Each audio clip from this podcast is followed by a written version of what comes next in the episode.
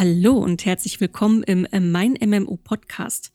Wir sind jetzt wieder zurück aus einer etwas längeren Sendepause, ähm, auch etwas länger als geplant, denn wir haben unser Podcast-Format ein ganz klein bisschen umgestellt. Ähm, und zwar haben wir uns entschieden, uns jetzt mehr auf aktuelle Themen zu fokussieren und euch da auch ein bisschen mehr über unseren Alltag äh, zu erzählen, wie zum Beispiel auch unsere News zu bestimmten Themen geklickt haben, warum das überhaupt große Themen waren. Und dann geben wir euch ein wöchentliches Update und dazu eben redaktionelle Einordnungen zu den größten News aus dem MMO-Bereich, beziehungsweise allgemein natürlich auch Online-Multiplayer und äh, eben auch aus der Szene an sich. Und ich bin natürlich nicht alleine. Ich bin einmal die Leia Jankowski und äh, Chefredakteurin von Mein MMO. Äh, mit dabei habe ich Gerd Schumann.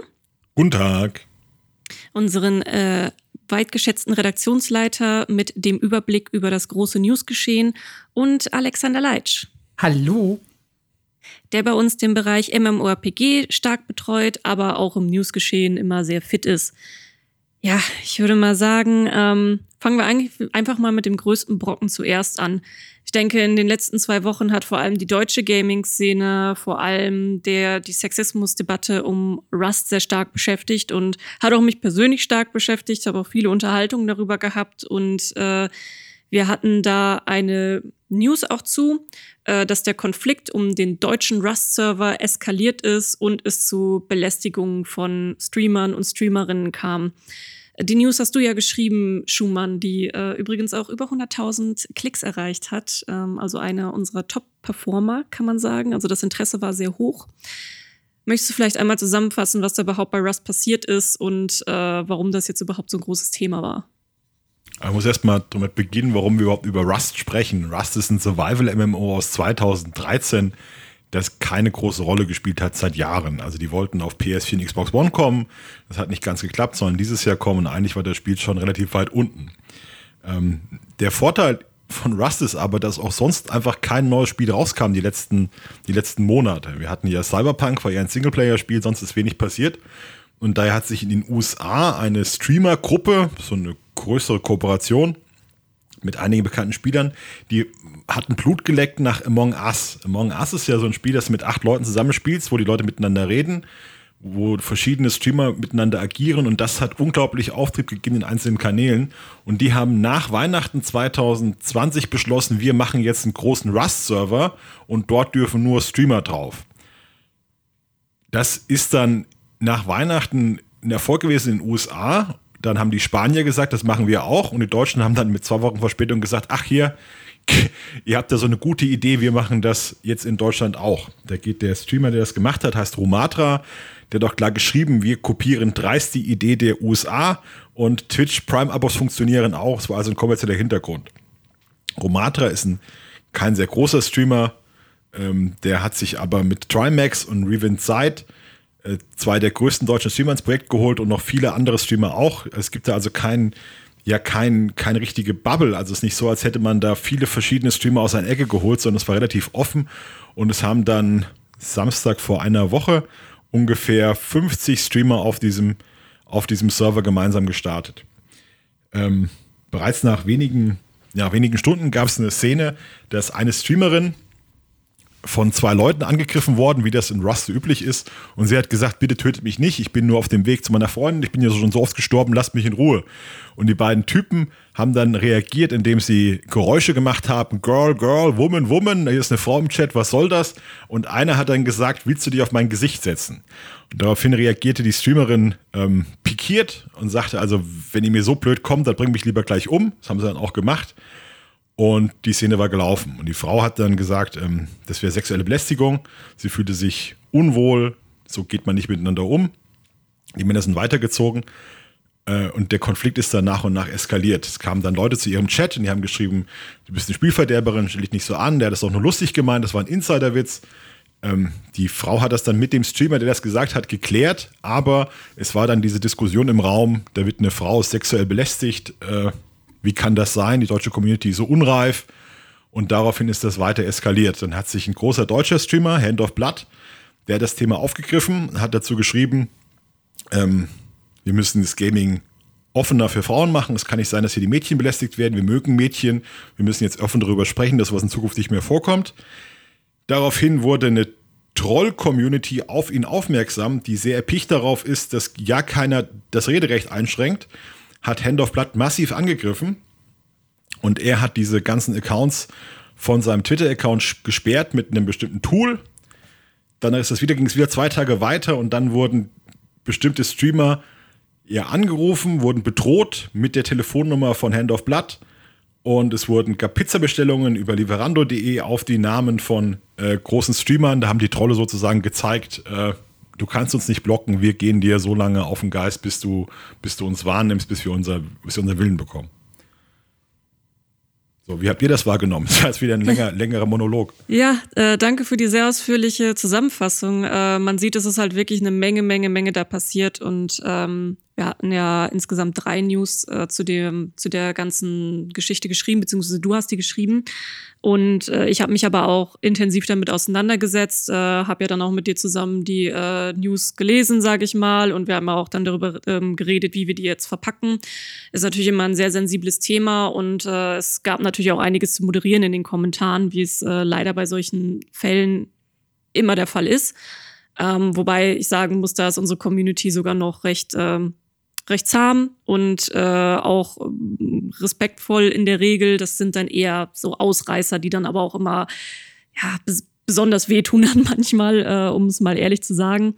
Ähm, ich muss sagen, dass das, was mich da vor allem ähm, ein bisschen schockiert hatte, war, dass eben viele gesagt haben, ja, aber es äh, war ja alles nur ein Witz und da muss man ja Verständnis für haben und äh, die soll sich halt nicht so anstellen und warum muss das jetzt so groß diskutiert werden und groß gemacht werden und viele haben halt einfach nicht verstanden, dass das in der Live-Situation passiert ist. Also es kam halt live zu dieser Situation, dass eben die beiden Streamer, ach, der, der Streamer gesagt hat, willst du dich auf mein Gesicht setzen? Und ich glaube, viele verstehen einfach nicht, dass so ein, dass ein Online-Game, äh, wo ein gemeinsamer Voice-Chat oder so ist oder auch geschriebener Chat oder eben auch so ein Stream, das sind halt öffentliche Räume. Da hatten äh, du und ich uns ja auch da noch ein bisschen drüber unterhalten, ähm, Schumann, über eben dieses Thema, äh, dass, dass es eben noch einfach kaum jemand so wahrnimmt. Und stell dir mal vor, ich würde jetzt zu einem Brettspielabend gehen von zwei Gruppen. Ich gehe mit meiner Freundesgruppe dahin, jemand an, eine andere Freundesgruppe ist da und da gibt's vielleicht irgendwo Überschneidungen. Ich setze mich gerade an den Tisch und möchte anfangen zu spielen und jemand sagt mir direkt ins Gesicht, möchtest du dich auf mein Gesicht setzen? Das fände ich in dem Moment wahrscheinlich auch nicht cool. Wenn das einfach ein Wildfremder zu mir sagen würde, würde ich mir auch denken, ja, pff, ja, was, was soll das jetzt? Ne? Und ähm, da es aber zwischen Bildschirmen passiert in Online-Games oder eben auch auf so einem Stream, wird das irgendwie anders wahrgenommen. Und ich glaube, das ist ein großes Problem äh, in dieser ganzen Geschichte, dass, dass viele einfach Internet nicht so, nicht so wahrnehmen, als wäre es tatsächlich ein öffentlicher Raum. Also Und, schwierige, ähm, also das Schwierige, glaube ich, ist, dass sich dann noch die Leute darüber lustig machen, dass das, dass sich jemand davon verletzt fühlt. Also die Frau hat ja, oder haben, also wer gesagt hat, das macht man nicht, der wurde dann noch verspottet und hat gesagt, stell dich nicht so an, du Zicke, du verstehst nur keinen Spaß. Das hat ja dann der größte deutsche Streamer überhaupt, Montana Black, hat das ja dann als Witz gemacht, hat gesagt, er spielt jetzt auch Rust und wer will, kann sich auf sein Gesicht setzen. Ja, also da wird sich dann noch über diese Szene lustig gemacht und das tat dann den Leuten, die daran beteiligt waren, glaube ich, doppelt weh. Dass sie das Gefühl haben, ich werde gar nicht ernst genommen. Also mein, meine Meinung zählt hier überhaupt nicht, sondern ich werde noch ausgelacht von irgendwelchen Leuten, mit denen ich gar nichts zu tun habe. Und das hat diese Situation sehr eskaliert. Der, der Streamer, um den es ging, der hat sich relativ schnell entschuldigt. Der hat auch ganz furchtbar geschlafen, weil er nachher gesagt, ihm war das wirklich unangenehm. Also es ist nicht so, dass er sich totgelacht hat, wie, wie geil sein Witz war, sondern ich glaube, der hat sich schon erschrocken, dass so ein relativ kleiner Streamer mit, mit ein paar tausend Followern plötzlich zum, ähm, zum Feindbild auf Twitch, auf Twitch wurde und dass der so eine Diskussion ausgelöst hat. Und ich glaube, auch der Streamerin war es dann unheimlich, äh, wie, wie groß diese Diskussion wurde und wer sich für alles bei ihr gemeldet hat und was da dann, was da dann Aussagen kam. Also das Ding ist halt, wurde halt dadurch, dass so unheimlich viele Streamer an der Aktion beteiligt waren, war das halt viel größer, als wenn nur Streamer X und Streamer Y aneinander geraten, sondern es hat eigentlich die ganze deutsche äh, Twitch-Community draufgeschaut. Also es hat dann unglaubliche Wellen geschlagen, diese einzelnen, diese einzelnen Aussagen. Das ist auch ja. so. Ja? nee, nee, geh, Geh du nee, mal das rein. ist auch so, das ist auch so das, äh, was, was mich an diesem, äh, oder wo ich diesen Konflikt tatsächlich mitbekommen habe, weil ich war, ich habe nie viel mit den Streamern persönlich zu tun gehabt, aber diese, ja, ich sag mal, Memes und Witze über das auf das Gesicht setzen und äh, dass sich darüber lustig gemacht wurde, das hat sich ja durch alle Bereiche gezogen. Also selbst wenn man überhaupt nichts mit Rust oder den Streamern zu tun hatte, ist man irgendwie damit in Kontakt gekommen. Sei es, weil irgendeine Nase das in den Twitch-Chat gepostet hat von irgendwelchen wildfremden Leuten, weil das auf Twitter diskutiert wurde. Und das ist das, was mich eigentlich persönlich so, so am meisten daran schockiert hat. Was für dann auch unnötige Kommentare dazu gekommen sind von Leuten, die halt nichts mit diesem ganzen Vorfall und dieser ganzen Diskussion zu tun hatten. Ja, Das so und der- äh, die Leute, die es dann auch zum Teil verharmlost haben, ähm, das war dann auch eben Teil bei uns in den Kommentaren unter den Artikeln, die dann auch geschrieben haben, ja, aber so schlimm ist das ja auch nicht und sollen sich jetzt mal nicht so anstellen. Die haben aber gar nicht teilweise mitbekommen, was das dann für Tragweiten gehabt haben, hat. Also auch die, ähm, das Mädel jetzt, die Streamerin, die selber betroffen waren, aber auch alle, die sich in irgendeiner Form auf ihre Seite gestellt haben, wie auch Hand of Blood, die haben halt persönliche Hassnachrichten bekommen, also über ihr Social Media, über Twitter, über Twitch, wo sie eben zu erreichen waren. Das ging dann eben so weit, dass äh, Leute ihnen den Tod gewünscht haben, dass dann auch, ähm, ich muss es auch mal eben so brachial sagen, der Streamerin gesagt wurde, ja, du müsstest ja einfach nur mal ordentlich durchgefickt werden, dann wärst du schon lockerer und so. Das sind dann eben die Sprüche, die sich diese Menschen anhören dürfen. Und ähm, das das mit diesem auf das Gesicht setzen, das war schon eine persönliche Grenze von ihr, aber ich glaube, ähm, jeder in Anführungsstrichen normal denkende Mensch äh, ist sich da darüber einig, dass auch sowas, das Ver Vergewaltigungs- und Todeswünsche und alles einfach überhaupt nicht gehen. In, in, keinem, in keinem sozialen Miteinander ist das in irgendeiner Form zu entschuldigen. Und dann ging es ja auch noch so weit, dass die Handynummern von einigen Streamern ähm, ähm, mit, ähm, mit Spoofing äh, rausgenommen wurden und über diese Handynummern dann Bestellungen auf Lieferando, also im Bestellservice gemacht wurden.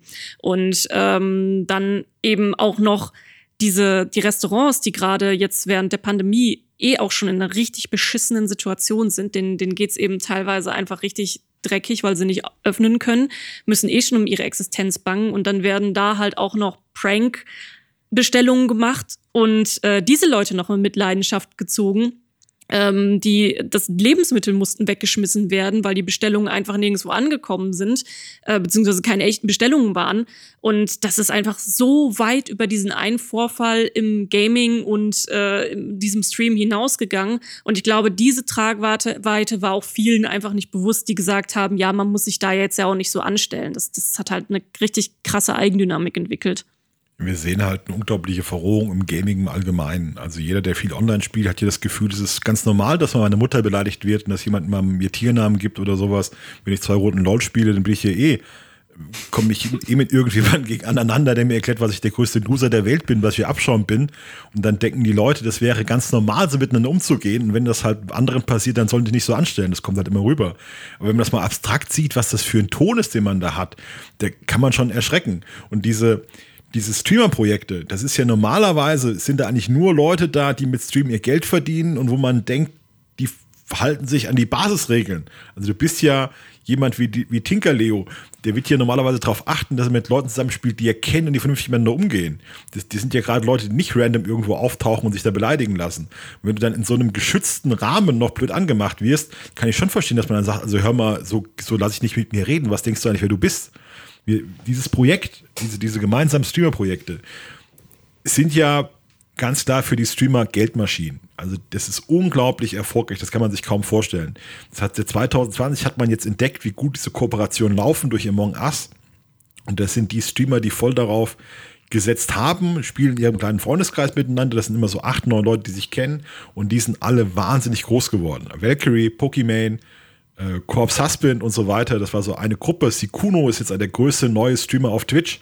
Also das ist wie so eine Maschinerie, wo du einen neuen Streamer reinsteckst, den keiner kennt.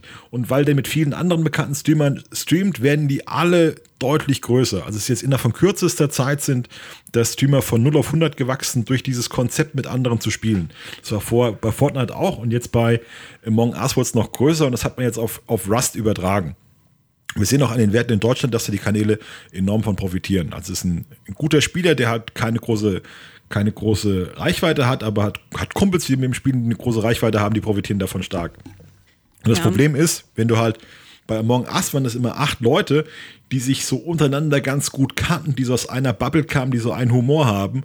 Und bei Rust waren das jetzt Leute aus ganz verschiedenen Bereichen mit ganz anderen Communities, die aufeinander getroffen sind. Und da ist das explodiert und das hat jetzt auch dazu geführt, dass dieses ganze Projekt innerhalb von kürzester Zeit äh, sich in Unterprojekte zerlegt hat. Also ähm, eine, die, die, die, die Generation Fortnite mit Standard Skill ist schon ausgestiegen. Das ist ein großer YouTuber, der hat drei Millionen Abos auf äh, YouTube. Der hat das Gefühl gehabt, er wird auf dem Server nicht gewollt, weil er zu gut ist und soll deshalb gebannt werden. Da ging es um einen Freund von ihm, der also ein sehr guter äh, First-Person-Shooter ist und der wollte gebannt werden. Der macht jetzt ein eigenes Projekt. Und dann hat parallel zu dem Betreiber Romatra hat der hat die Internetgruppe Rocket Beans auch einen Server gestartet und da sind jetzt die Leute hingewechselt, die eigentlich schon von dem ersten Server ein bisschen die Nase voll hatten. Also ähm, Ja, dann muss man halt sagen, dass derjenige, der den Originalen, den ersten Rust-Server erstellt hat in Deutschland, der hat einfach auch wahrscheinlich noch nicht so viel Erfahrung gehabt mit so Groß-Events. Und das ist ja schon ein Groß-Event, äh, wenn du so 50 Streamer plus Communities plus Moderatoren äh, und unterschiedliche Channels zusammenführst. Und da sind natürlich jetzt ähm, so eine Organisation wie Rocket Beans, die haben da auch ganz andere Erfahrungswerte, auch was für Leute man einlädt, was für Regeln man aufstellt und so weiter und so fort. Ähm, was da auch noch mit reinspielt, ist, dass äh, das für Streamer gerade noch so eine ganz komische Übergangsphase ist. So Gaming- Gaming-Influencer, äh, die wie ein, wie ein Hand of Blood, wie eine Gnu, eine Lara Loft, Fischkopf und ähm, wie sie eben alle da sind, ähm, sind mittlerweile Popstars für junge Menschen. Also 13-Jährige, die hängen sich vielleicht eher mal so einen Streamer an die Wand, als es zu meiner Generation vielleicht Backstreet Boys oder Britney Spears gewesen wären. deine Generation.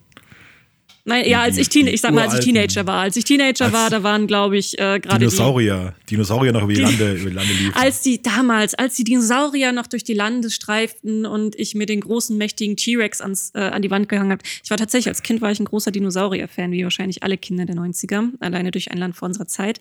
Aber egal, äh, geht hier um andere Themen.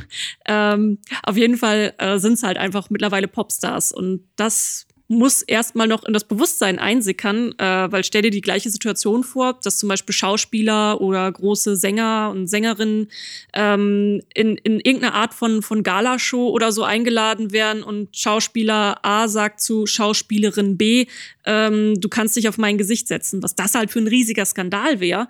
Und da sind wir, glaube ich, im Gaming gerade bei so einer Übergangsphase, wo Gaming auch eine andere Rolle einfach spielt und auch anders wahrgenommen wird und eben auch dieser Welpenschutz vorbei ist und sich einfach soziale Strukturen auch verändern. Du merkst ja aber auch, dass einige Streamer ganz bewusst so sein wollen. Das sind einfach dann die, die bösen Jungs, die das sagen, was Mama und Papa einem verbieten. Damit sind ja einige Streamer groß geworden. ne? Der größte Streamer in den USA, Tiffo, oder war lange Zeit der größte, der ist ja genau der, den man nicht gucken sollte, ja. Wo Mama und Papa sagen, so wie der bist du aber nicht, ja. Und bei uns ist ja auch Montana Black, der ist ja auch das Gegen, das, der Gegenentwurf, der dann in die Kamera rülpst, der irgendwie sagt, ich muss, muss mal einen fahren lassen, muss mich gerade positionieren. Und der auch von der Sprache her eben eben gerade nicht so sein will und der trotzdem einen Haufen Geld verdienen aber möchte. genau das kannst du auch übersetzen, zum Beispiel auf die Musikindustrie, wenn wir jetzt an Gangster-Rapper denken oder an äh, Rapperinnen, die äh, sehr leicht bekleidet, dann irgendwie äh, von auch von Sex und Drogen und äh, keine Ahnung was singen. Das sind halt dann auch die Skandalmusiker und Musikerinnen, wo Mama und Papa vielleicht auch sagen so, hm, nee, lass mal Fall- lieber nicht, folg mal lieber dieser Person, die ist, Ich dann, die ist sanft und äh, brav. ich habe jetzt oft gelesen, die Deutschen stellen sich so an, aber das ist genau dasselbe Problem haben sie in den USA auch. Also das ist ähm, das, das Thema sexuelle Belästigung im Gaming ist weltweit gerade in Ausreise. Wir haben gerade einen Artikel gehabt über, über denselben Vorfall in Grün, der in Südkorea passiert ist. Das ist im Moment einfach ein ganz heikles Thema, weil du auch einen kulturellen Wandel hast. Manche sagen, ähm, Gaming soll, soll männlich bleiben, ja, soll für die Jungs sein, die sollen, das ist ein rauer Ton. Und wer da reinkommen will, der soll sich anpassen und Frauen gehören hier eigentlich gar nicht rein, wenn sie sich so anstellen. Und wir meinen das alles nicht so, das soll keiner so ernst nehmen, wenn wir mal sagen, äh, irgendwelche äh, Pipi, Pipi Kacker Sachen, das ist schon alles okay, ist halt so, gehört dazu. Und andere sagen, nein, wir müssen den, den Umgang miteinander ändern. Wir müssen brauchen da klare Regeln.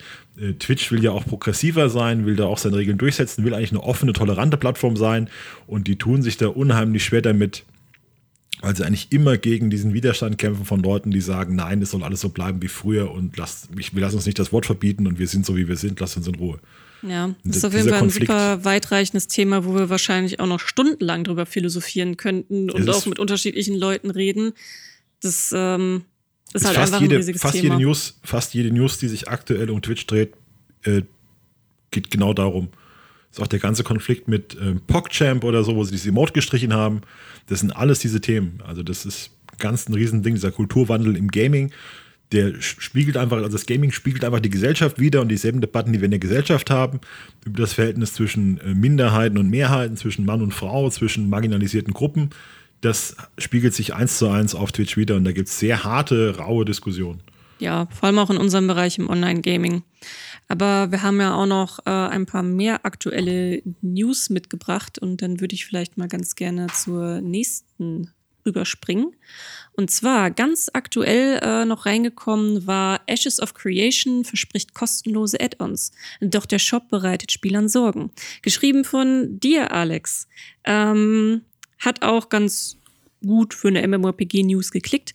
Magst du uns vielleicht einmal noch mal kurz zusammenfassen, warum Ashes of Creation äh, bei uns auf der Liste steht für eins der aussichtsreichsten MMORPGs in diesem Jahr oder vielleicht auch übernächstes Jahr. Mal gucken, wann es dann wirklich kommt und was da jetzt eigentlich genau bei dem äh, bei der Ankündigung vom, vom von den Add-ons los war. Ja, also tendenziell ist äh, Ashes of Creation wohl eher ein Spiel für 2022 als 2021. Das MMORPG zeichnet sich dadurch aus, dass es äh, ja wieder so ein bisschen zurück zu den Wurzeln in der Hinsicht möchte, dass Leute zusammenarbeiten sollen. Ähm, es setzt auf eine große offene Welt und in diese ganze Welt teilt sich in verschiedene Gebiete, sogenannte Nodes auf. Und in jeder Node befinden sich Städte und die wiederum werden gelevelt dadurch, dass Leute in der Umgebung Aufgaben erfüllen. Quests machen, Materialien sammeln und später auch Dungeons und Raids spielen. Die sollen dann aufploppen, sobald sich die Node weiterentwickelt hat, von einem kleinen äh, Zeltstädtchen hin zu einem Dorf, zu einer Stadt, zu einer riesigen Metropole. Und im Endgame dreht sich dann viel darum, äh, diese Städte zu erobern, sich gegenseitig zu bekämpfen und halt PvP in einem ja, geordneten Rahmen zu haben. Open World PvP ist mit dabei, soll allerdings durch ein äh, sehr, sehr striktes Karma-System eingeschränkt sein. Wo dieses System halt nicht greift, sind dann, wenn diese Festungskämpfe stattfinden oder Karawanen-Events oder alles, was halt so in diese Richtung strukturierteres PvP geht. Das Spiel selbst ähm, sorgt halt auch deshalb für so viel Aufmerksamkeit, weil es halt eines der letzten großen MMORPGs aus dem Westen ist, die sich halt gerade noch so in Entwicklung befinden. Wir haben halt seit Jahren eigentlich nichts mehr Neues bekommen. Wildstar war so das letzte Spiel und es gibt halt so ein paar Indie-Titel in Entwicklung und von denen klingt halt, äh, klingt halt Ashes of Creation aktuell zumindest nach dem aussichtsreichsten Spiel. Und das liegt eben auch unter anderem daran, dass sie äh, wieder zurück zu einem Abo-Modell gehen, so wie man das quasi aus WoW und Final Fantasy kennt. Das war schon seit Release bekannt. Man wird 15 Euro im Monat etwa zahlen müssen ähm, um das Spiel halt spielen zu können. Was jetzt ein bisschen besonders ist und daraus resultierte auch, oder das wurde erwähnt im Rahmen der Diskussion, die wir hier haben, ist, dass sie komplett auf Boxkäufe verzichten. Also ihr braucht zum Start keine Spielebox, wie das oft üblich ist. Und wenn später Add-ons und Erweiterungen rauskommen, soll es eben, ebenfalls keinerlei Kosten geben. Damit das Spiel sich aber finanzieren kann, gibt es neben dem Abo-Modell einen Shop. Und über diesen Shop äh, wurde jetzt ein bisschen diskutiert, weil der jetzt schon, bevor das Spiel überhaupt rausgekommen ist, jeden Monat ein Update bekommt. Da gibt es also neue Rüstungssets, äh, neue Reittierskins, Sachen fürs Housing, Schiffe, alles, was so dazugehört. Und das kann man halt in Paketen kaufen. Und diese Skins sind exklusiv für die Leute, die das im Vorfeld kaufen aber nicht exklusiv in der Hinsicht, dass sie, äh, also sind exklusiv in der Hinsicht, dass sie andere Spiele halt nicht haben können, die sie jetzt nicht in der Vorbestellung kaufen.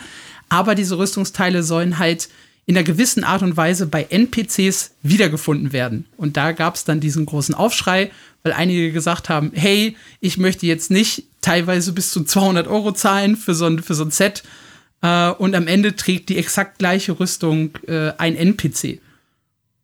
Und das wäre halt aus deren Sicht äh, sehr, sehr ärgerlich. Also wir haben hier ein Abosystem ähm, mit einem optionalen Shop und der optionale Shop verzichtet zwar auf Pay to Win, allerdings bringt er halt viele, viele kosmetische Inhalte. Also jetzt gibt es wahrscheinlich schon über 20 Sets, die man kaufen könnte und das ist halt mehr als viele Spiele überhaupt so in ihrem Angebot haben, wenn es um das Erspielen geht. Es ist halt bei Ashes of Creation immer so das Gefühl, das ist irgendwie zu gut, um wahr zu sein und der bescheißt uns alle und irgendwas läuft, da habe ich immer das Gefühl. Weil es ist immer so ein bisschen, ja, der kommt ja, also Stephen Sharif hat ja sein Geld mit Multilevel-Marketing verdient, also mit einem Schneeballsystem. Und ich glaube, da hat man immer das Gefühl, das ist nicht so ganz koscher, ist auch so ein bisschen so ein ja, so, so ein, so ein Tausendsasser irgendwie. Es klingt immer alles besser, als man sich das vorstellen kann. Und es ist alles immer ganz toll bei ihm. Und ich glaube, die Leute sind das, haben so ein Grundmisstrauen gegen das ganze Konzept. Naja, ich persönlich bin auch etwas misstrauisch schon, äh, wenn ich weiß, dass dieses Referral-System, was ja auch für Multilevel-Marketing sehr typisch ist, auch ins MMORPG kommen soll. Also, dass man mit einem Empfehlungslink selbst Geld dran verdienen kann oder eben Ingame-Zeit verdienen da ist natürlich auch die Frage, wen holt man sich da so als Community rein? Also wird das dann, ist, ist das dann irgendwann auch so eine kleine, naja, ich, äh, ich, äh, ja, ich sag's mal einfach so, so eine kleine Schneeballsystem-Sekte, die sich da zusammentut und äh, versucht jetzt das große Geld äh, selber an Ashes of Creation zu verdienen. Ich weiß es nicht. Ähm, da war schon, da, war schon so die Idee da. Es war schon so die Idee da. Liebe YouTuber, bewerten unser Spiel, ihr habt schon was davon. Ihr könnt euch ja, dann Geld ja. auszahlen lassen. Das war, das war schon so. Das ist auch was, wovor Leute Angst haben, dass dann halt ganz viele YouTuber und Influencer kommen, das Spiel zum Release tierisch hypen, allen Leuten Bock darauf machen, weil die halt Kohle über diesen Raffling verdienen wollen. Und am Ende ist das Spiel halt äh, grottenschlecht, aber diese YouTuber und Influencer haben das halt so dargestellt, als wäre es das Beste, was es jemals auf dem Markt gegeben hat. Ich meine, abgesehen davon, dass Sharif das eh schon die ganze Zeit macht, aber es ist, man, man soll auch nicht zu streng zu dem Spiel sein. Wir müssen mit den wenigen MMOPGs, die es noch gibt, müssen wir ganz pfleglich umgehen müssen, müssen die hegen und tätscheln und sagen, hoffentlich wisst du was, hoffentlich wisst du was und müssen sie gießen und uns darauf freuen. Über Ashes of Creation ist halt, finde ich immer, es muss jetzt mal, muss jetzt mal eine Phase kommen, wo jeder spielen darf, wo jeder drüber schreiben darf. Die Alpha soll ja bald aufgehen, dass, dass das NDA mal fällt. Weil im Moment ist alles, was wir über Ashes of Creation wissen, ist von Sharif und seinen Leuten geteilt und es ist alles noch unter strengem NDA. Es darf keiner offen drüber sprechen. Und diese Phase ist immer ganz schwierig, weil, weil dann der Publisher genau bestimmt, über was gesprochen wird und über was nicht und was gezeigt wird und was nicht und lässt sich immer ganz schwierig ein Bild machen. Ja, man sieht dann ja auch immer nur eben Fitzel von dem, was sie selber präsentieren. Das ist dann, äh, ich weiß auch noch, wir hatten irgendwann auch mal eine News, da ging es dann um die Pferde im Spiel, die dann super detailliert waren und ganz toll aussahen und alleine über diesen Schnipsel von diesen Pferden in dem, in dem Video sind die, äh, sind die Leute dann schon, äh, ist den tierischen eine abgegangen, weil es halt einfach so toll aussieht und ich denke mir, ja gut, es ist halt erstmal ein Clip von Pferden, wie sie ganz eventuell im Spiel mal aussehen. Also ist ja so ein Spiel, wird ja auch nicht linear entwickelt und äh, es kommen halt immer mal so Teilaspekte mit dazu und sie präsentieren dann halt immer irgendwas, was ganz toll aussieht, das Kampfsystem und äh, man hat aber, also ich finde es immer noch ganz schwierig, das gesamte Bild zu sehen, also wie es dann tatsächlich jeder Teilaspekt funktioniert. Ja, normalerweise also würden, wir über Ashes, würden wir über Ashes of Creation ja gar nichts wissen. Das wäre noch irgendwo im Alpha-Stadium, wird noch kein Mensch würde das wissen. Die würden normalerweise hätten die, wenn das jetzt ein, ein typisches Spiel wäre, hätten die 2015 gesagt, wir entwickeln mal was Freut euch drauf und dann wären die fünf Jahre ruhig gewesen und irgendwann 2021 hätten sie gesagt, wir fangen jetzt mal eine Beta an. Und so müssen die ja irgendwie über Crowdfunding sechs Jahre lang über das Spiel sprechen, obwohl eigentlich kaum was passiert. Also ich weiß nicht, wie oft wir das Node-System schon vorgestellt haben. Das ist ja der, das große Landstellungsmerkmal von dem Spiel dass sich also in der Welt einzelne Dörfer weiterentwickeln können. Ich glaube, darüber reden sie seit sechs Jahren oder so, habe ich das Gefühl, weil das eigentlich immer erklärt wird, so machen wir alles besser. Das ist aber jetzt als jemand, der dem Spiel folgt, ist das einfach ein bisschen auf Dauer ein bisschen ermüdend, wie bei allen Crowdfunding-Spielen. Also du, du hörst eigentlich dann über sechs Jahre, über sieben Jahre die wenigen Informationen, die du hast, immer wieder und du hörst Alpha-Termine, die sich verschieben und Beta-Termine, die sich verschieben und dann kriegst du mal was zu sehen. Und von allen MMORPGs, die das Crowdfunding machen, ist Ashes of Creation noch das Beste, muss man, muss man sagen, aber es ist trotzdem relativ, relativ eintönig, dem in der Entwicklung zu folgen. Ja es hat schon einen Grund, warum wir irgendwie ich weiß nicht, also was haben wir denn von Overwatch gekannt, bevor das rauskam damals, 2016? Da, das hat Blizzard uns erst gezeigt, als es schon so gut wie fertig war. Oder auch, oder auch andere Spiele. Also die zeigen uns eigentlich Spiele erst, wenn das schon in trockenen Tüchern ist und machen dann ähm, sechs bis neun Monate Hype vorm Release und knallen dann alle Informationen raus. Und so ein Crowdfunding-Spiel muss ja diese, muss ja diese Hype-Phase auf sieben, acht Jahre dehnen und das ist eigentlich ganz furchtbar. Wir ja. sehen das auch bei Star Citizen über Jahre gedient und da hast du auch das Gefühl, da passiert nie was und eigentlich passiert viel und dann wird ewig diskutiert über so Kleinigkeiten. Ist schon sehr mühsam, finde ich. Ja, das ist dann auch einfach ähm, dem, dann, man merkt das jetzt auch, wenn ich das gucke, auch in Relation von den, von den Klicks, die jetzt auch so eine News eingebracht hat. Normalerweise bei neuen Spielen und so ist die interessant sind, vor allem eben auch große Produktionen. Da, da kannst du fast über alles berichten und die Leute interessiert ist, die saugen das auf wie ein Schwamm. Jetzt diese News zum Beispiel war relativ schwach geklickt äh, mit äh, 2,5k und ähm, obwohl es eigentlich um Bezahlmodell und so geht. Und gerade das Bezahlmodell in MMORPGs ist immer super spannend für die Spieler natürlich, weil es darum geht, wie viel muss ich jetzt wirklich in das Spiel investieren. Ähm, und ja, das, das ist dann halt einfach immer, wie du auch schon gesagt hast, so dieses Kleckerweise, was dann reinkommt und irgendwie weiß, ist es aber noch nicht so richtig greifbar. Wir wissen noch nicht richtig, wann es kommt. Wir wissen nicht, wann man das erste Mal selber reingucken kann und dann ist das Interesse immer ein bisschen geringfügig, auch wenn es halt eigentlich gerade ein super spannendes MMORPG ist, auf das auch viele wirklich warten und viele auch hoffen. Also das ist auch bei, das merkt man uns auch in den Kommentaren immer wieder, wenn es um neue MMORPGs geht. Ashes of Creations gehört immer mit zu denen, wo sich alle am meisten drüber freuen oder am neugierigsten drauf sind, sage ich mal. Wir haben auch mal ganz das bewusst entschlossen, dass wir diese Vorberichterstattung über Crowdfunding MMORPGs runtersch runterschrauben und davon weniger machen, weil du einfach jedes Jahr dieselben Artikel schreibst. Ja? Wir haben ja bei Chronicles of Valyria das ist ein gescheitertes äh, MMOPG. Da haben wir irgendwie fünf, sechs Mal geschrieben, das ist MMOPG, in dem du alterst und stirbst. Und das haben wir 2015 geschrieben, 2016, 2017, haben das Spiel immer wieder neu vorgestellt. Irgendwann haben wir auch gesagt, komm, das ist uns auch zu blöd, ja. Kannst ja auch bei, bei Star Citizen, da könntest du jeden, jedes Vierteljahr könntest du die nächste Alpha berichten, die nächste Beta und über Fortschritte. Aber das erschöpft sich alles irgendwann mal. Weil, weil du diese ewig lange Entwicklungsphase hast mit Mini-Details, über die du bei anderen Spielen nie berichten würdest. Und ähm, es ist einfach keine, kein gutes, gutes, erschöpfendes Thema, über das du als MMO-Seite schreiben kannst, weil du dich immer nur an die Fans richtest und immer dieselben Themen hast.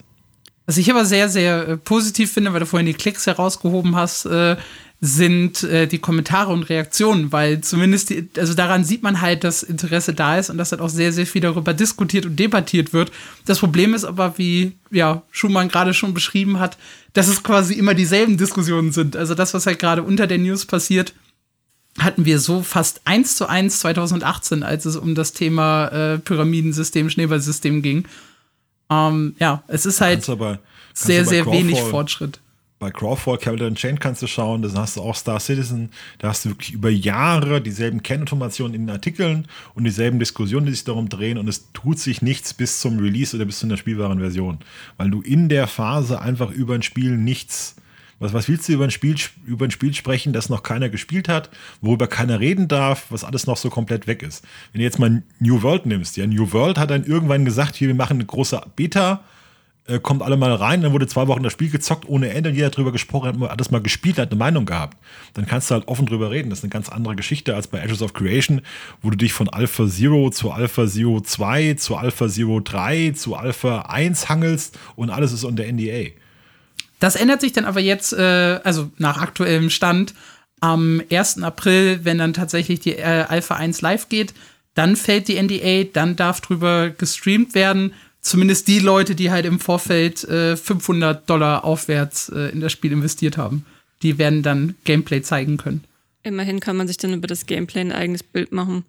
Ich fand es übrigens hier auch, ähm, ist auch eine ganz lustige Diskussion eigentlich immer wieder, dass jetzt hier äh, gerade bei dieser New neuen News mit dem Shop, dass das mit den Skins immer so ein riesiges Thema ist, weil ähm, man könnte ja auch, wenn man so ganz außenstehend ist oder vielleicht auch von Spielen selber nicht so, so viel Ahnung hat, denken, so warum machen die sich denn eigentlich so viel Stress für kosmetische Pixel, die dir spieltechnisch keinen Vorteil und nichts bringen, es ist ja nur Aussehen das ist halt auch immer eine ganz große Diskussion. Wie sieht das eigentlich bei euch aus? Ist euch das Aussehen von eurem Charakter wichtig?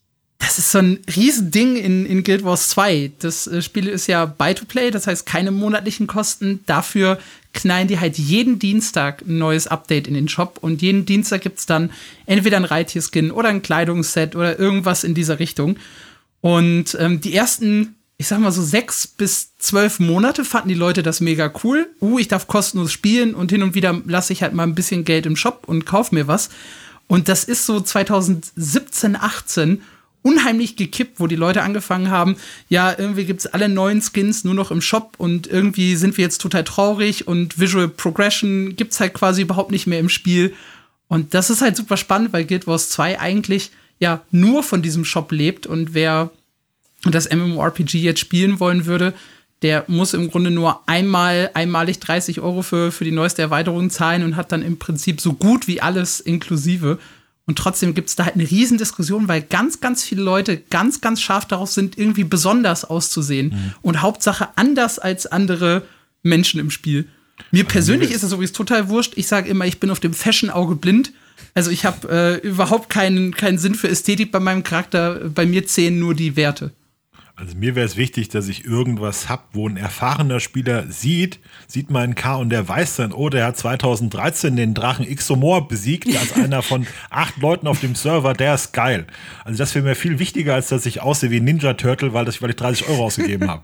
Weil wenn du, wenn du ein Spiel mhm. kennst und dann siehst du wen, dann siehst du sofort, ah, der hat 50 Euro ausgegeben, so ein Affe. Oder du siehst, oh, der spielt schon seit zehn Jahren, das ist ein cooler Typ, mit dem kann ich auch in die, kann ich, mit dem kann ich auch was anfangen. Ja, das, das stimmt. ist schon so ein Unterschied. Diese, diese besonderen halt, Event-Mounts oder ja. Event-Skins oder so, das ist natürlich dann nochmal ein eigenes Ding. Ich bin da Gab's selber so ein Mittelding. Also mir ist das schon wichtig, dass mein Charakter irgendwie cool aussieht oder ich ein cooles Mount habe, aber es ist jetzt auch nicht die Welt. Aber ich muss halt sagen, wenn, wenn aber irgendwie eine Skin ähm, oder wenn es ist ja auch öfter, dass dann äh, zum Beispiel mal in einigen Spielen dann Skins mit äh, Stats oder so verbunden sind. Äh, und wenn das dann aber ganz, ganz, ganz hässlich aussieht, dann gehe ich auch für die schlechteren Stats. Dann ist mir die verstopfte Stückchen wichtiger. hm. Ah, gut. Edges of Creation. Ähm, wird irgendwann bestimmt kommen. Sie sind gespannt drauf. Äh, wir haben aber noch was mitgebracht. Und zwar gehen wir dann jetzt mal von äh, MMORPG in den Battle Royale bzw. Shooter-Bereich. Und da haben wir eine News jetzt gehabt, die ist wirklich explodiert ohne Gnade. Also da haben wir nur auf unsere Echtzeitzahlen geguckt und äh, uns halt die Klicks angeguckt und dachten, also wir sind davon ausgegangen, es funktioniert. Das kann Schumann gleich ein bisschen äh, erläutern. Der hat die News nämlich geschrieben und weiß bestimmt schon, worauf ich hinaus möchte. Das Ding hat aber sage und schreibe über 320.000, also 323.942 Klicks bisher äh, erreicht, äh, um ganz genau zu sein. 15-Jähriger verlässt Schule, wird, Fort, äh, wird Profi in Fortnite, sagt nun, der E-Sport stirbt. Was war da los? Also, das ist der, ist ein Brite, ist ein bisschen moppeliger Teenager, wenn ich das so sagen darf, auch mit Zahnspange.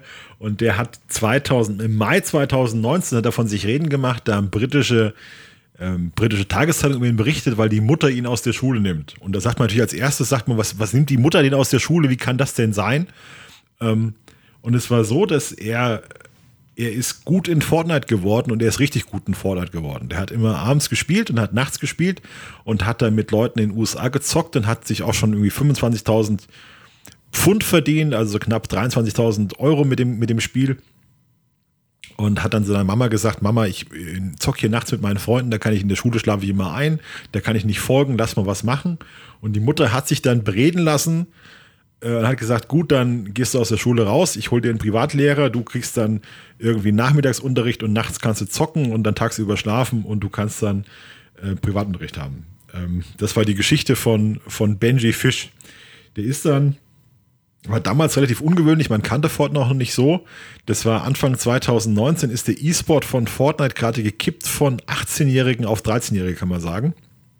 Also am Anfang die ersten, die ersten Leute, die Fortnite gespielt haben, waren die normalen Leute, die von, ähm, die von H1Z1 kamen, die von, ähm, von anderen Shootern kamen, die waren alle so um die 20, Ende 20, Mitte 20, das war Ninja, waren die Streamer, Ninja, Myth, die waren so 20 rum. Und dann hat sich herausgestellt, dass die schon zu alt sind und dass die richtig guten Fortnite-Spieler sind alle erst zwischen 13 und 16, 17. Dann hatte auch ähm, Epic Games hat dann das Eintrittsalter für die Fortnite-WM von, glaube ich, von 16, 18 auf 13 gesenkt und dann kamen die ganzen jungen Fortnite-Spieler äh, hoch und Benji Fish war dann einer der ersten.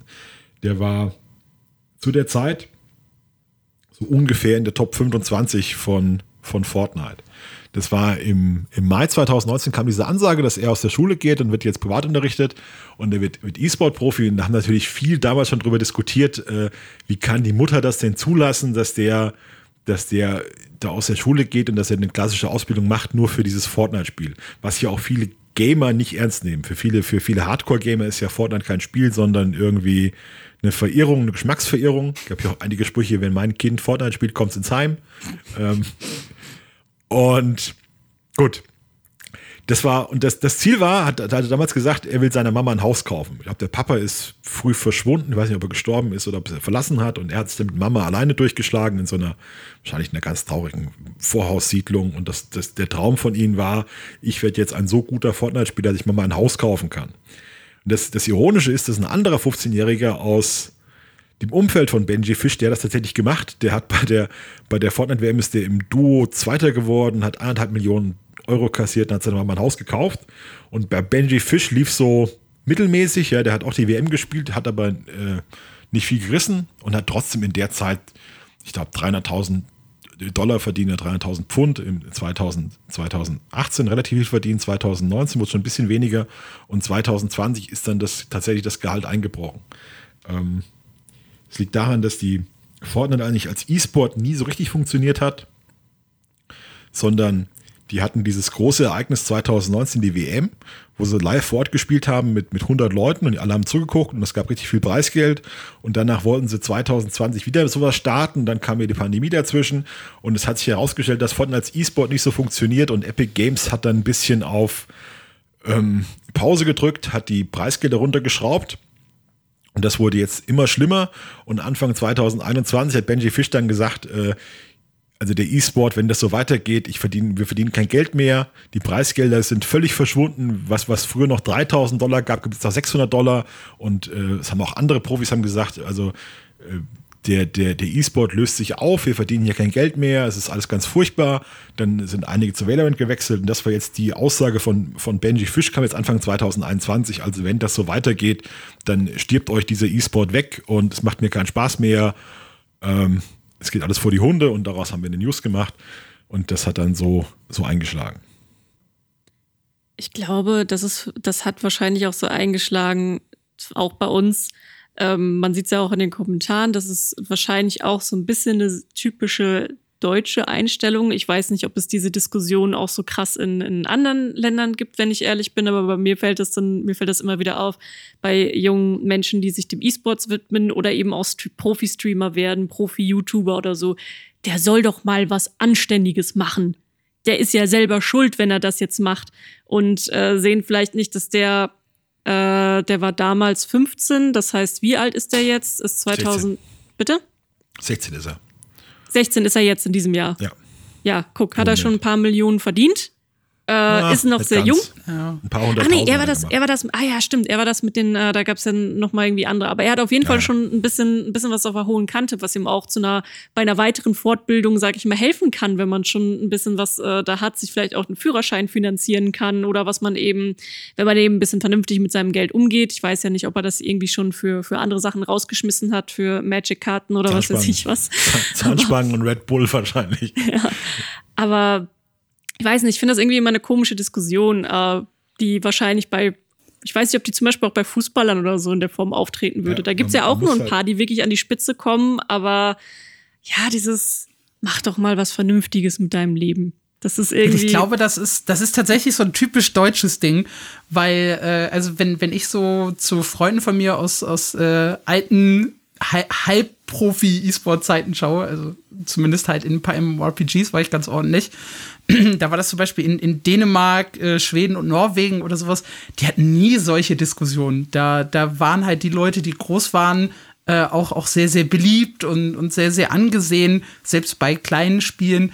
Und das sind auch so die, Orga äh, die Länder, wo man jetzt, wenn man so äh, auf, auf professionellen E-Sport schaut, wo auch sehr, sehr viele äh, gute Spieler rausgekommen sind.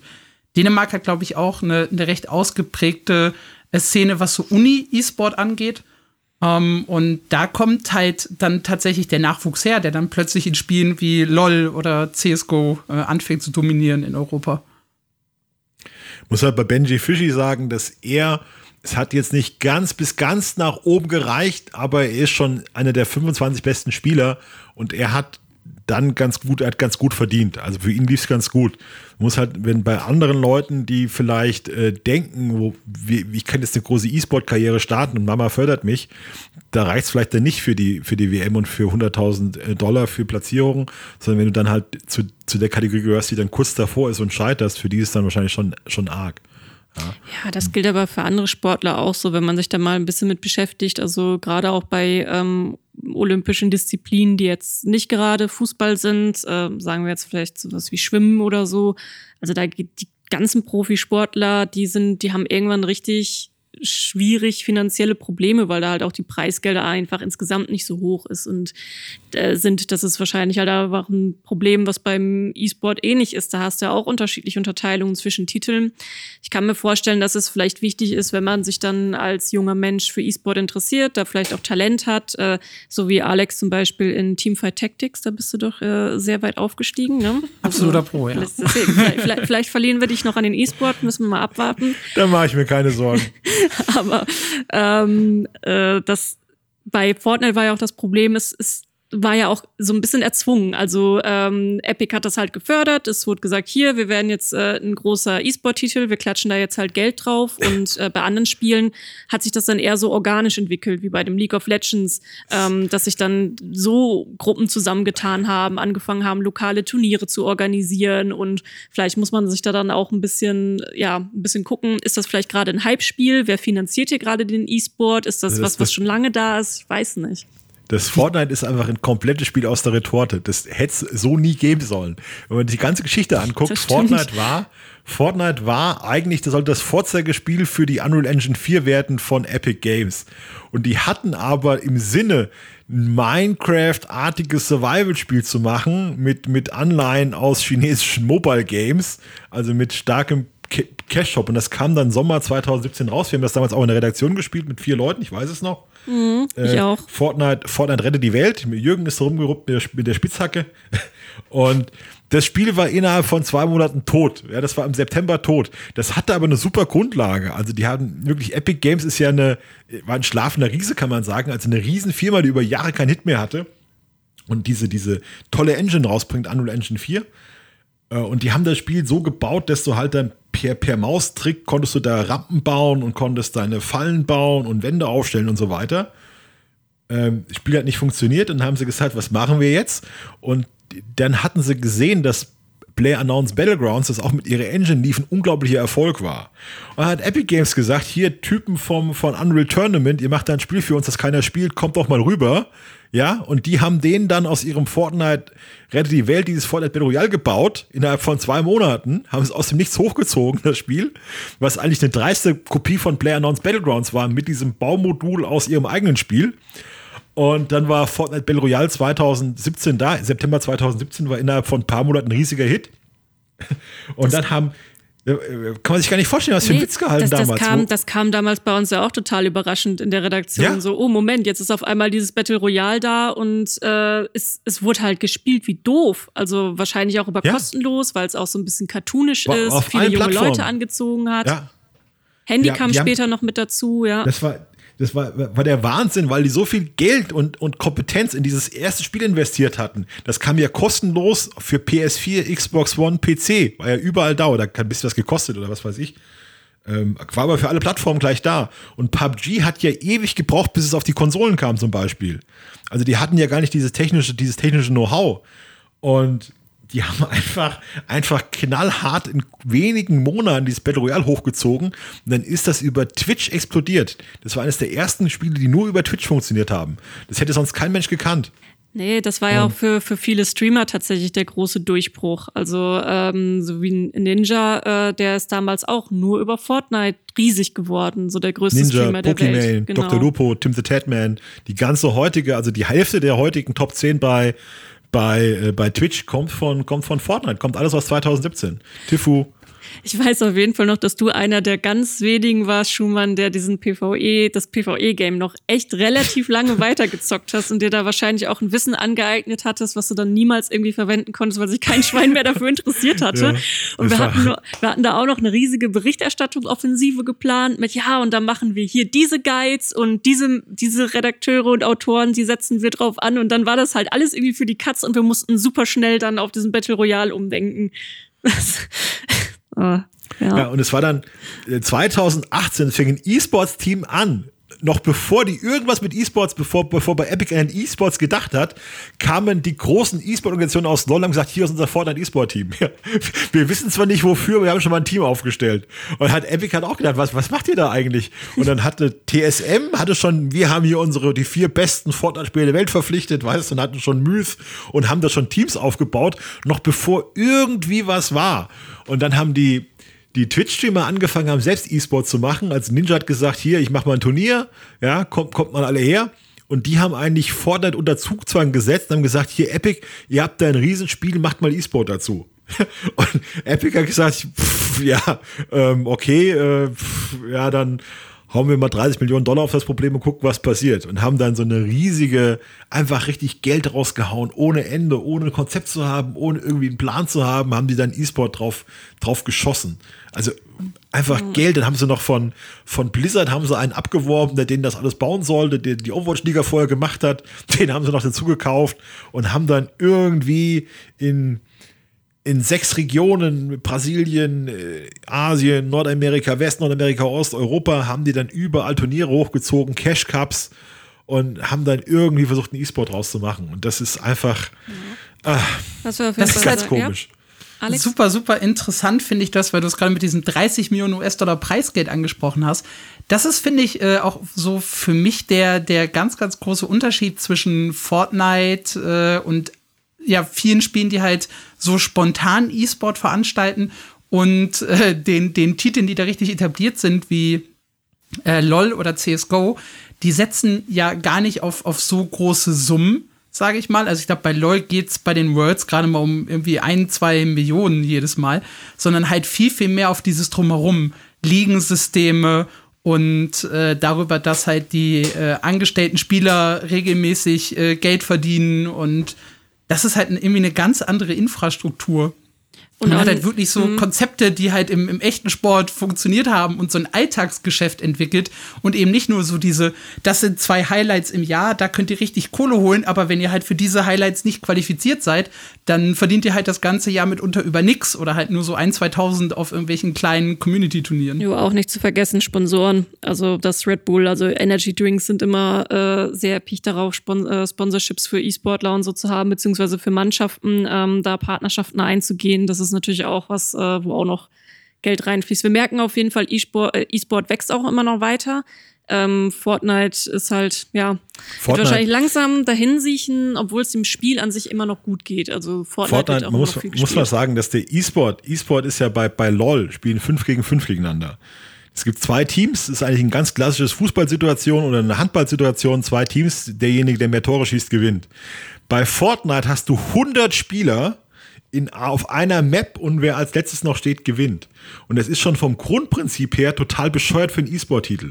Weil erstens, jeder landet woanders, hat ganz andere Voraussetzungen. Der eine findet vielleicht eine Bazooka als erstes und der andere findet nur eine Epson-Pistole. Und dann hast du natürlich das logische Problem. Wenn du landest und landest dem im gleichsteigenden Gegner und kämpfst mit dem, dann hast du eine 50% Chance, dass du gewinnst oder verlierst. Wenn du verlierst, bist du tot, kriegst keine Punkte. Wenn du gewinnst, okay, hast du ein bisschen, vielleicht ein bisschen mehr Ausrüstung, hast du aber schon Lebenspunkte verloren, bist du auch im schlechten Zustand. Das heißt, es ist derjenige am klügsten, der nicht gegen den gegen gleich starken Gegner kämpft, sondern der irgendwie lange überlebt und besser wird.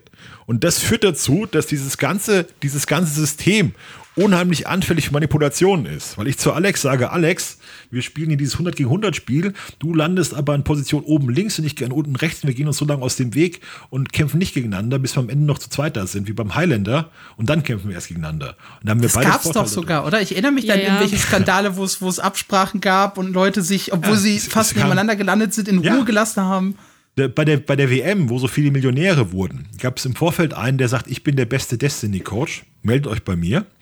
Leute, die sich bei ihm gemeldet haben, den hat er gesagt, wo sie landen müssen. Weil der nämlich wusste, wo die anderen landen, die sich auch bei ihm gemeldet haben. Und der hat die Routen koordiniert. Und dann hat er gesagt, guck mal, von den Leuten, die hier Millionen gewonnen haben, waren ganz viele bei mir. Ich bin der beste Trainer. Ja? Also das ja, ist ein, das ein, ein, ein interessantes, äh, interessante Definition von Training. Ja, das ist eine, eine solche Lücke in diesem ganzen System die du gar nicht auflösen kannst. Die haben dann versucht zu sagen, ja, ihr müsst aber ein bisschen aufeinander schießen. Wenn ihr nicht genug Schaden macht, dann erwischt euch der Sturm. Und dann haben sie so ein bisschen alibimäßig aufeinander geschossen, ja. Bei einem Spiel sind sie mal in Flugzeugen über den Himmel geflogen. Also ein paar Leute haben man dann nicht angegriffen, sondern nur so Schaukämpfe gemacht. Oh, ich, ich bin wirklich böse auf dich, ich schieß dich gleich ab. Ach nee, vorbeigeschossen, so ein Mist, weißt du? Und das ist halt, das ganze E-Sport-System funktioniert bei, bei, bei Fortnite einfach nicht, weil du eigentlich davon profitierst, dich abzusprechen und nicht gegeneinander zu kämpfen. Ja, im Prinzip beim halt, ganzen ah. Battle Royale. Ich meine, nehmen wir halt einen Battle Royale-Titel, der extrem erfolgreich im E-Sport ist. Also, das gilt halt für ganz Battle Royale. Es geht, da um, geht da um Millionen, es geht da um Millionen Dollar und das Grundkonzept funktioniert einfach nicht. Das muss man sich mal auf der Zunge zergehen lassen. Das wäre, wenn sie bei, wenn es bei LOL unentschieden geben würde, ja. Es klappt einfach nicht. Wie, wie willst du das machen? Es ist einfach für, für ein E-Sport ein ganz komisches, komisches Spiel. Du kannst auch aus Fangen auch kein E-Sport machen oder aus Versteck spielen. Natürlich, Fang, Fang ist eine riesige äh, Sportart. Hast du das noch nie gesehen? Ich habe noch nie Fang als E-Sport gesehen. Doch, das hat eine richtige Weltmeisterschaft. Ja? Ich wusste auch nicht, ja, ja. dass man Fang professionell spielen kann. Naja, also wenn, wenn ihr mal eh Bock habt, drin. sucht das bei YouTube. Das ist mega. Das sieht mega geil aus. Die haben extra so ein Parcours aufgebaut, wo dann halt genormt Gut, dann. ist, wie gefangen und dann wer, nehme ich, wer, nehme ich die, Aussage, nehme ich die Aussage so. zurück und, und sage irgendwas anderes Blödes geht nicht als E-Sport. Also ist, übrigens, nach dem Gemecker von, von Benji Fish, dass das E-Sport vor die Hunde geht, hat jetzt Fortnite bekannt gegeben, dass sie für 2021 30 Millionen Dollar Preisgeld bereitstellen und wir eine Serie machen. Also ja, ich meine das. Ich meine, es ist ja auch immer noch gut für Marketinggründe. Also das werden die dann wahrscheinlich unter Marketingbudget verbuchen und äh, dann mal gucken. Die verdienen einfach so ein Schweinegeld. Das ist ja, diese ganze Epic-Geschichte basiert ja darauf, dass sie mit Fortnite Schweinegeld verdienen. Durch diese Skins, das sind diese Kosten, diese Skins für 10 Euro, 20 Euro kaufen Leute ja wie irre und die verdienen einfach so viel Geld damit, dass sie den kompletten PC-Markt durcheinander bringen. Ja, plus die, plus die Deals dann mit anderen Marken, Star Wars, ähm, Tom Raider war ja jetzt auch im Gespräch, äh, dass da irgendwas geleakt war, äh, ob da eine Skin kommt. Ich weiß gerade nicht, ob das mittlerweile bestätigt ist, aber Gut, äh, wir haben jetzt noch eine News für euch mitgebracht, ähm, die ganz, ganz, ganz frisch reingekommen ist, tatsächlich heute. Und ich weiß noch gar nicht, worum, also ich weiß, worum es geht. Es geht darum, dass ein riesiges Alpha-Update äh, in New World war und äh, es große Anpassungen gab. Ich habe diese News aber noch nicht gelesen. Alex, ich habe gehört, du hast sie geschrieben. Nein, ich sehe sie vor mir, du hast sie geschrieben. Ähm, erzähl mir bitte oder erzähl uns äh, einfach mal alles über diese News, denn ich weiß nichts. Ja, New World äh, ist, nachdem es die vorhin schon angesprochene Beta oder die, diesen Test im, im Sommer gegeben hat, äh, wo alle mal drauf losspielen konnten und ganz, ganz viel über das Spiel diskutiert wurde, ist es zurück in der Alpha gegangen, hat wieder eine NDA draufgesetzt und wir sind jetzt auch hier wieder so ein bisschen abhängig davon, was die Entwickler berichten. Und die veröffentlichen regelmäßig äh, Alpha-Updates und die werden eben nicht nur intern besprochen, sondern auch nach außen hin kommuniziert. Und da gab's äh, in letzter Zeit, äh, da hatte Leia drüber geschrieben über äh, Reekwater und äh, das Angeln. Und später folgte dann noch ein Update, wo es so ein bisschen um das Thema Kampfsystem ging. Äh, ist halt jetzt gerade das, das Crafting-System im Fokus. Und da haben sie richtig viele Überarbeitungen vorgenommen. Und das, obwohl für viele das Crafting-System eigentlich schon, schon das Beste an New World ich, war. Ich, ich bin gerade geschockt. Das Crafting war echt das Coolste in dem ganzen, in dem ganzen äh, Test. Jetzt bin ich sehr gespannt. Jetzt bin ich richtig hyped für diese ah. News. Es hat sich allerdings äh, zum Positiven geändert. Also sie haben äh, nichts zerstört, äh, sondern stattdessen angefangen, ähm, noch äh, einen ganzen Haufen mehr neue und seltene Rohstoffe einzufügen, damit die Leute halt mehr zusammen und zu craften haben und in diesem Zusammenhang auch über 100 neue Waffen und über 150 neue Rüstungsteile eingeführt, die zudem jetzt äh, klare Namen haben. Also nicht mehr einfach nur äh, Holzschwert 1, Holzschwert Stufe 2, Holzschwert Stufe 3, sondern äh, tatsächlich äh, ein bisschen interessanter werden, bis hin dann halt zu ganz seltenen Items äh, und legendären Items, die halt dann wirklich so einen komplett eigenen Namen haben, wie das hier bei Asmodium zum Beispiel der Fall ist. Das war ein Screenshot, den sie gepostet haben. Und äh, bei der Herstellung haben sie jetzt darauf geachtet, dass noch mehr, so ein bisschen mehr Flexibilität in das System kommt. Das heißt, man kann beim Craften jetzt selber entscheiden, möchte ich mehr Material investieren, um eine Chance auf äh, angepasste oder höhere Boni zu haben? Oder sage ich, mir geht es jetzt erstmal im Prinzip darum, diese, diesen Grundgegenstand herzustellen, diese Grundwaffe mit den guten Stats zu haben und äh, dafür dann weniger Material in das Ganze reinzuhauen? Was ich äh, sehr, sehr interessant finde. Also wer wirklich dann am Ende maximieren möchte, wird wahrscheinlich ein bisschen Glück brauchen und halt äh, jede Menge Material. Man kann sich allerdings die guten Waffen dann auch schon mit ein bisschen weniger Einsatz selber herstellen. Ähm, ja, ja, ich wollte gerade sagen, das klingt ja schon so ein bisschen, ähm, wenn man eben auch darauf aus ist, äh, Waffen mit sehr guten Stats zu haben, dass es auch schon fast ein bisschen Beschäftigungstherapie dann sein kann. Das wird Beschäftigungstherapie. Irgendwie muss man die Leute ja am, am, am Ende beim, beim Laufen oder am Laufen halten. Ja. Der Desert macht das ja teilweise ganz schlimm. Da können deine Waffen ja auch abgelevelt werden und kaputt gehen und das ist sehr, sehr anstrengend und hier klingt das halt danach, du kannst dir erstmal die Waffe bauen und kannst dann später noch versuchen, da irgendwie das Maximum rauszuholen, indem du auf, auf spezifische Boni hoffst, die dann halt oben drauf kommen. Ah, ist dann für PvP wahrscheinlich sehr wichtig. Ich kann mir vorstellen, dass es dann als purer PvE-Spieler du dann nicht so krass auf Min-Maxing ähm, aufpassen musst. Ähm, wobei ich meine, die, die späteren Bosse, die können auch schon ähm, schon happiger werden äh, in den Endgame-Gebieten, aber da musst du wahrscheinlich nicht bis auf die, die, den letzten Prozent raus, rausquetschen. Das wird dann wahrscheinlich eher interessant für PvP, ne? Nehme ich an, ja. In diesem oh. Zusammenhang haben sie dann halt auch äh, so ein bisschen äh, die Optik angepasst. Äh, es, gibt ein, es gibt ein besser sortiertes Inventar, damit äh, klarer ist, was ist Ausrüstung, was ist Herstellungsmaterial, was ist Müll. Uh, und äh, worauf sie ganz stolz sind anscheinend, weil da gibt es drei Animationen in dem Blogpost zu, ist äh, in, in Siedlungen, wenn jetzt Siedlungen wachsen und, und größer werden, äh, dann, dann verändern sich auch diese Crafting-Stationen. Also die bekommen plötzlich schickere Optik, wenn du halt äh, höhere Stufen äh, da freischalten kannst. Es ist ja bei dem System so, dass eine Siedlung, die nicht groß ausgebaut ist, nur eine einfache Handwerksbank hat bis zu einem bestimmten Level. Und wer ganz High-Level-Crafting machen möchte, braucht halt eine ausgebautere Siedlung. Und da gibt es dann jetzt halt auch so ein paar flashy Animationen und alles sieht irgendwie hübscher und schöner bin aus. Bin ich auch ein bisschen ah. Angst darum, dass das New World echt das größte MMOPG 2021 wird und es immer noch ganz komisch klingt und klingt irgendwie nach einem, irgendwie, dass es kein PvE geben wird und so. Ich hab da, so da haben sie tatsächlich ja. immer noch nicht so richtig viel geändert an diesem Problem. Also sie haben halt äh, an, an den Quests, also in jedem Alpha-Update äh, steht das irgendwie mit dabei. Wir haben an Quests geschraubt, wir kümmern uns darum, Für dass. Mich klingt das immer noch wie eine Sandbox einfach. Also ohne keinen Theme-Park, sondern eine Sandbox. Also es klingt wie, wie Rust in gut. Es, es soll, ja, es soll ja auch gar kein Theme-Park sein. Also äh, ganz ursprünglich war es ja wie ein Survival-Spiel geplant ähm, mit Hardcore-PvP. Das haben sie dann ja geändert in, wir sind jetzt Open World PvE, haben eben PvE-Elemente reingebracht, wie so mini geschlossene Instanzen für so, so Welt, Weltbosse, ähm, keine richtigen Dungeons, ähm, schwere Gebiete, wo man dann entsprechend gelevelt sein muss, um dahin zu kommen.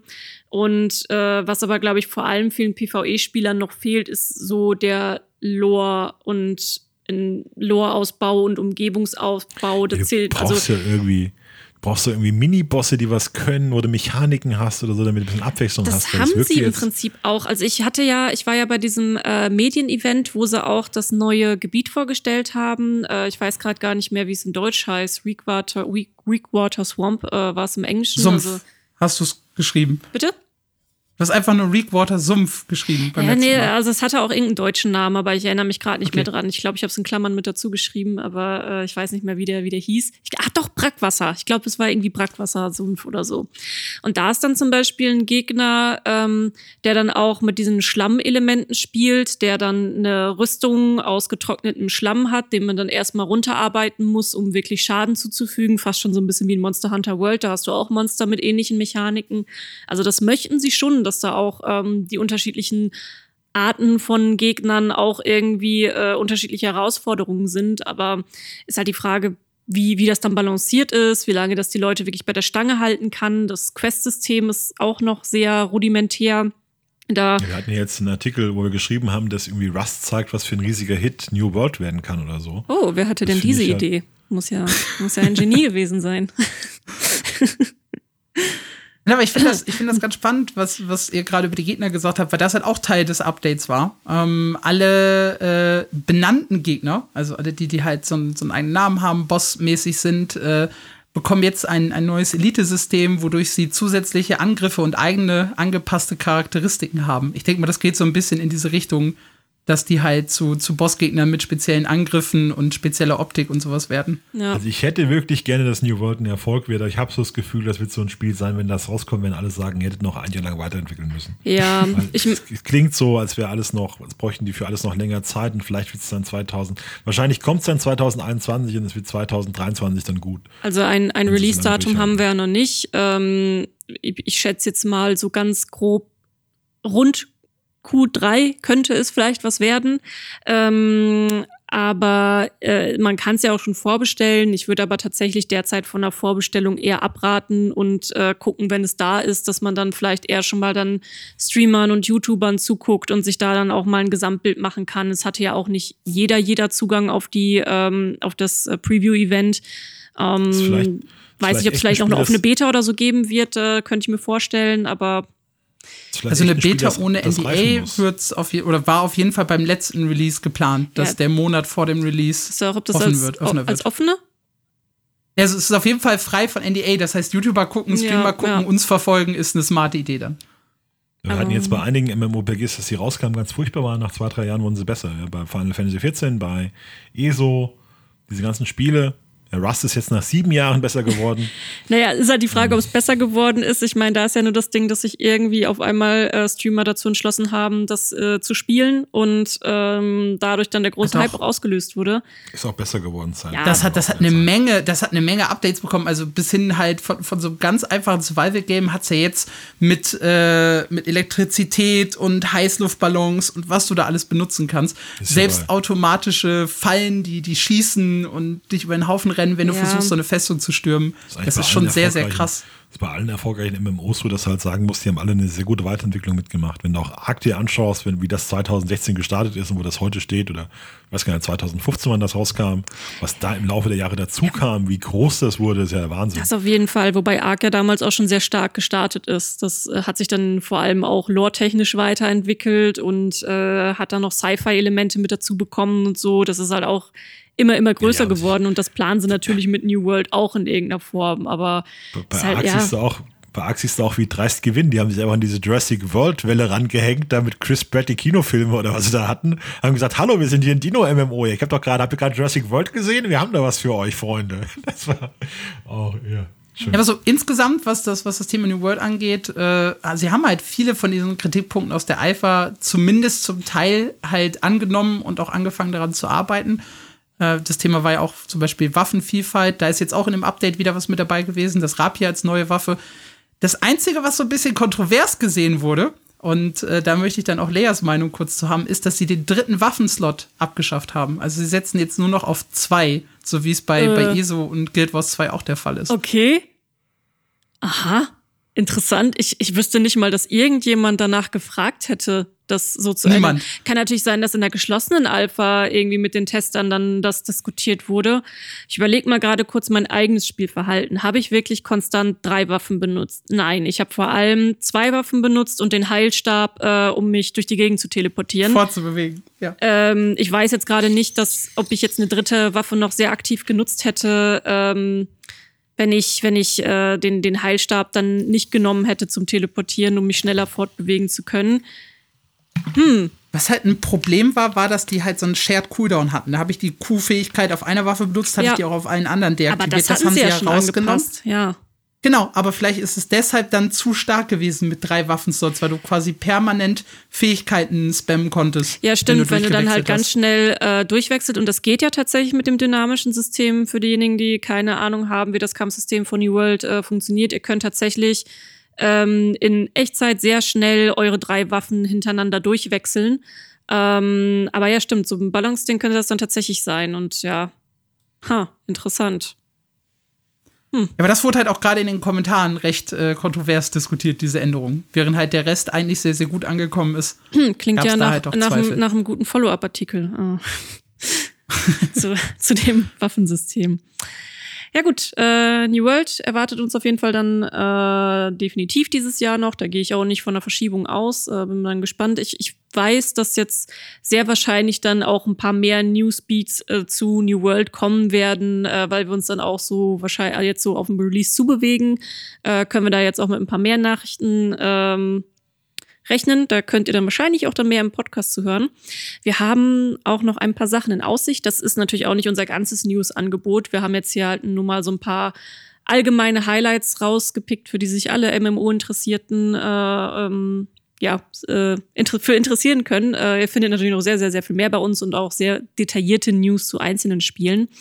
Äh, was aber jetzt demnächst ansteht, ist, äh, am 6. Februar wird es ein Live-Letter zu Final Fantasy XIV geben wo noch total geheim ist, worum es gehen wird. Und äh, nee, sehr wahrscheinlich wird halt das neue Add-on vorgestellt, also die nächste große Erweiterung.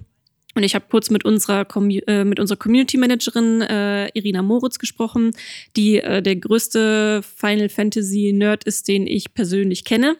Und äh, sie persönlich würde es sehr geil finden, wenn der Spielecharakter vor dem nächsten Addon stirbt und wieder zum Phönix aufersteht. Äh, liebe Grüße an dieser Stelle, falls du zuhörst, Iri. Ähm, ich habe deinen Wunsch hier erwähnt. Gucken wir mal, ob es bleibt. Aber ihrer Einschätzung nach ist es so, dass die Oberbösen jetzt die Apokalypse in der Lore angekündigt haben, weswegen sie davon ausgeht, dass das Add-on noch mal düsterer wird als das letzte Shadowbringers.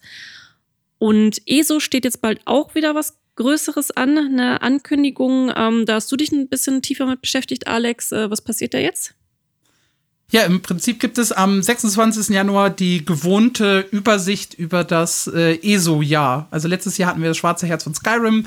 Da wurde dann vorgestellt, äh, was in der Erweiterung passiert, die Mitte des Jahres kommt, was das erste DLC enthält und auch schon so ein leichter Ausblick auf DLC 3 und 4, die dann halt in der zweiten Jahreshälfte kommen. Und dasselbe erwartet uns halt jetzt für 2021.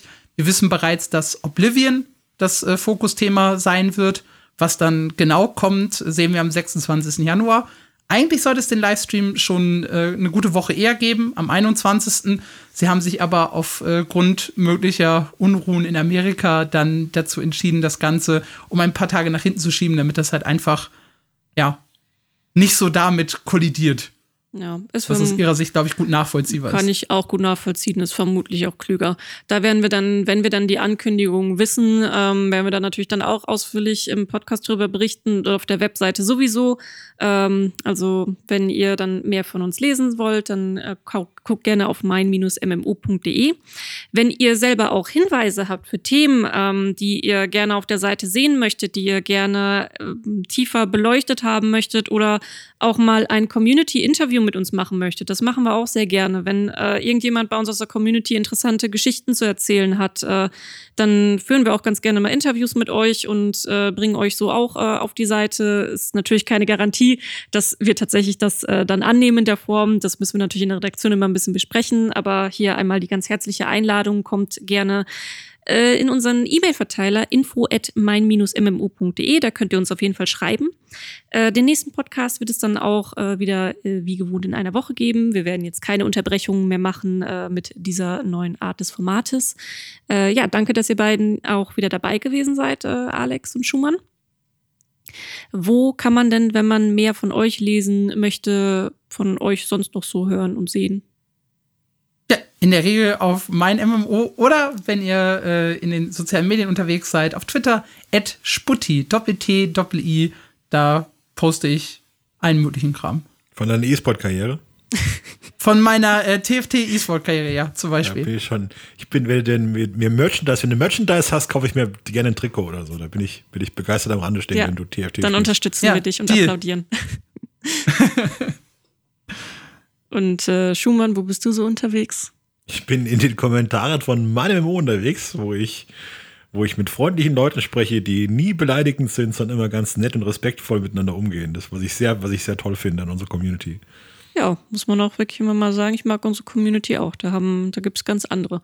Äh, mich findet ihr auch in den sozialen Netzwerken. Am aktivsten bin ich noch äh, auf Instagram. Äh, einfach mal Lea Jankowski googeln, dann findet ihr relativ schnell auch meine sozialen Medien. Auf Twitter bin ich auch, da aber ein bisschen weniger aktiv, da lese ich mehr. Dann äh, freue ich mich darauf, dann die nächste große News-Labershow mit euch zu machen, dann in einer Woche. Und äh, vielen Dank und bis zum nächsten Mal.